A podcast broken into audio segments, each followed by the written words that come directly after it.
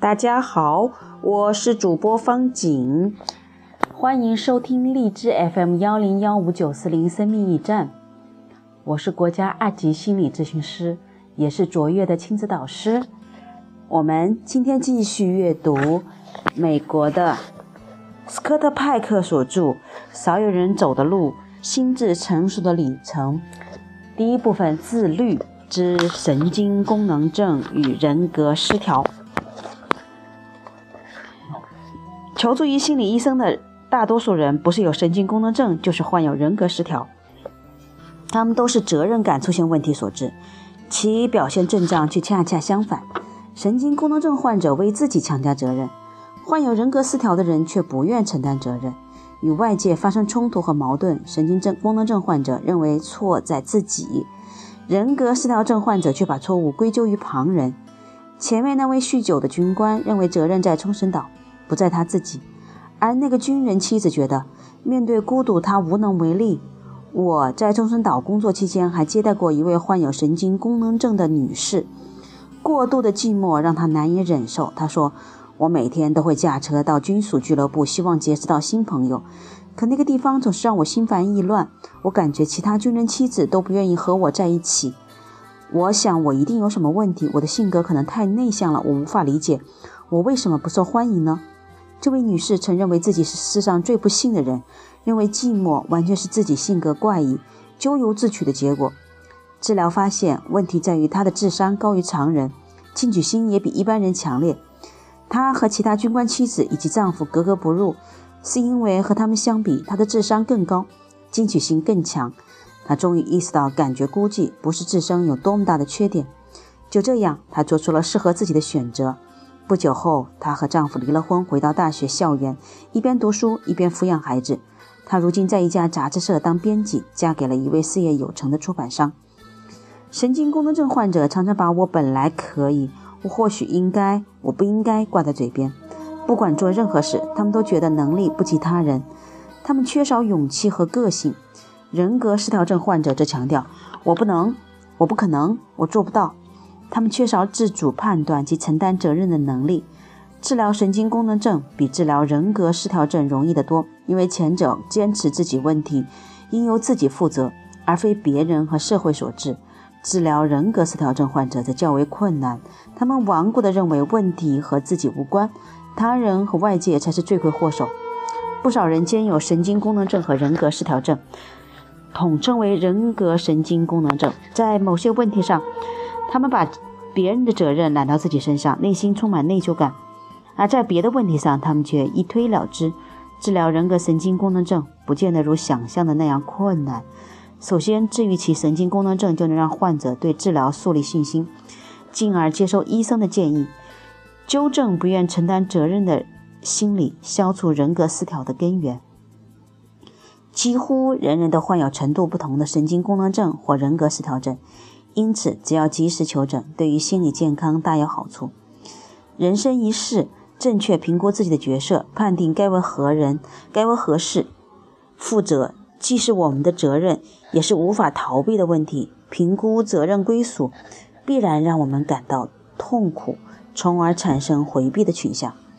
从内心出发，做出权衡，当事人需自我反省，其中的痛苦和折磨，也令人。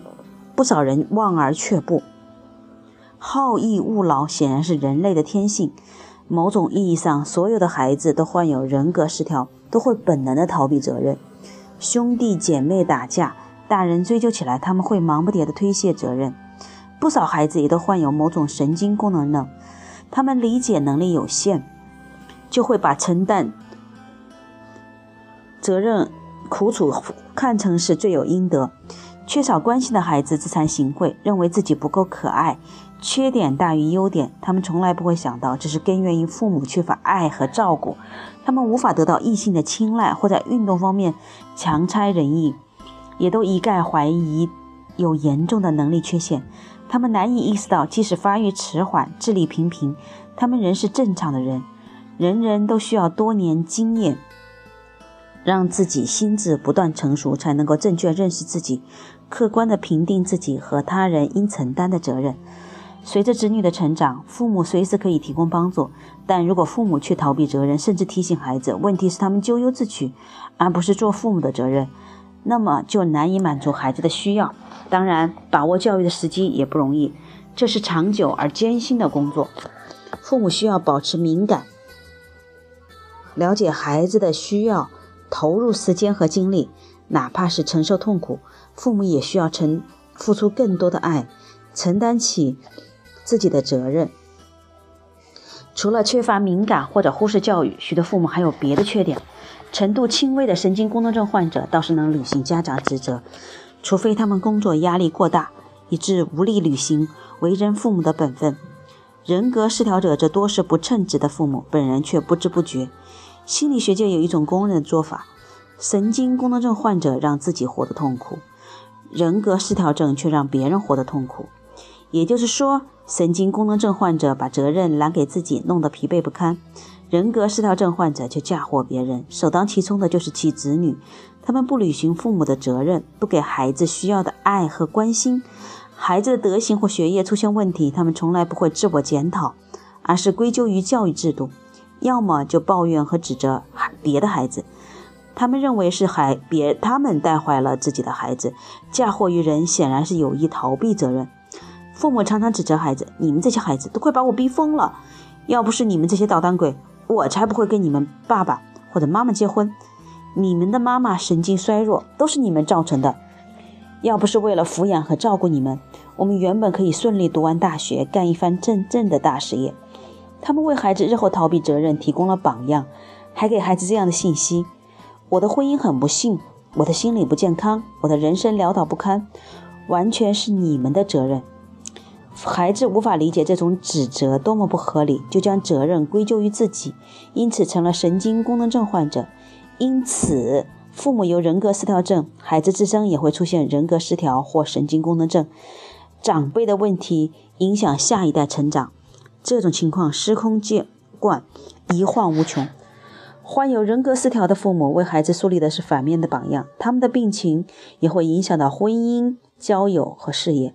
他们不肯担负起自己的责任，导致人生问题困重重。前面说过。面对问题要挺身而出，不然他们会永远存在。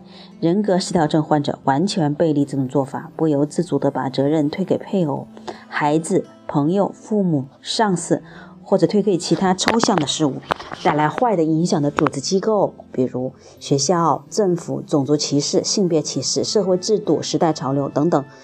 但问题却始终存在。他们推卸责任时，可能感觉舒服和痛快，但心智却无法成熟。常常成为集体社会的负担。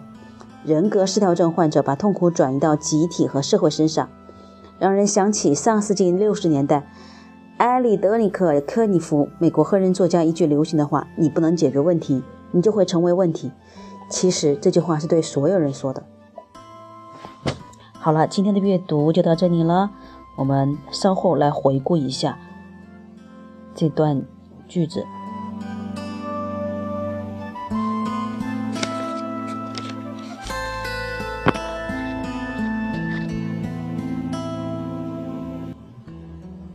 好，说起来这段话有点绕口。神经功能症，说白了跟我们的讨好型有类似的地方，就是让自己痛苦。呃，人格失调，嗯，说的简洁清楚一点，就是指责型，就让别人痛苦。这是在我们父母专业课和萨提亚的呃四种嗯沟通类型里面很清楚的。这里说到了神经功能症患者为自己强加责任，是我们讨好型的；患有人格失调的人却不愿意承担责任，这是指责型的。嗯，读了读下来，第一个是有点绕口，第二个呢会觉得哦，原来嗯做父母真的很不容易。所以这里就说到了把握教育的时机也不容易，这是一项长久而艰辛的工作。父母需要保持敏感，了解孩子的需要。投入时间和精力哪怕是承受痛苦父母也需要付出更多的爱承担自己的责任。好的这一段也真是真真实实的体会到了我们现在做父母有多么不容易。所以我们常常会说孩子难教其实当父母也真的很不容易。人生一世正确评估自己的角色判定该为何人何事负责既是我们的责任，也是无法逃避的问题。评估责任归属，必然让我们感觉痛苦，从而产生回避的倾向。从内心出发，做出权衡。当事人需自我反省其中的痛苦和折磨，令不少人望而却步。好逸恶劳显然是人类的天性。某种意义上，所有的孩子都患有人格失调，都会本能的逃避责罚。不少孩子也患有某种神经功能症，他们理解力有限，就会把承受苦楚看成是罪有应责。人人都需要多年的经验，让心智不断成熟，才能够正确认识自己，客观评定自己和他人应承担的责任。好，读到这一段，第一个就觉得左也不行，右也不行，好好艰难，对吗？确实，这就是为什么说这是少有人走的路。嗯，这也是在我们的父母专业课里面说到了，我们需要不断的复训，这不是一天一蹴而就、一时一刻能做到的。我们的父母其实很多的父母都在做一件事儿，而我的心智就在我那个十几岁、二十几岁停滞了，没有办法。长大就是因为我们没有办法承担责任，或者是我们把别人的责任也揽到自己身上了。就是如何你看到了，嗯，这就是为什么我们说常常要接纳自己。我要接纳自己，我没有办法承担责任；你要接纳自己，我把别人的责任揽在自己身上了。看到了，才可以开始慢慢的去改变或者实行。再说一遍喽，就是这是一项长久而艰辛的工作，哪怕是承受痛苦，也需要付出更多的爱，承担起自己的责任，把握教育时机。嗯，如果我们常常会说：“哎呀，这么痛苦，算了，我不做了。”这里也说到了长辈的问题影响下一代成长，这种情形司空见惯，隐患无穷。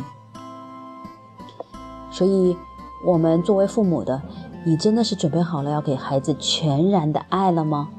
你真的准备好让自己心智成熟，来从此阻断给孩子的遗患无穷的事情了吗？嗯，最终以这句话来结尾。这句话就是对所有人说的，就是美国艾利德艾利德里克克里夫，美国黑人作家一句流行的话：你不能解决问题。你就会成为问题。好，今天就到这里，我们明天再见。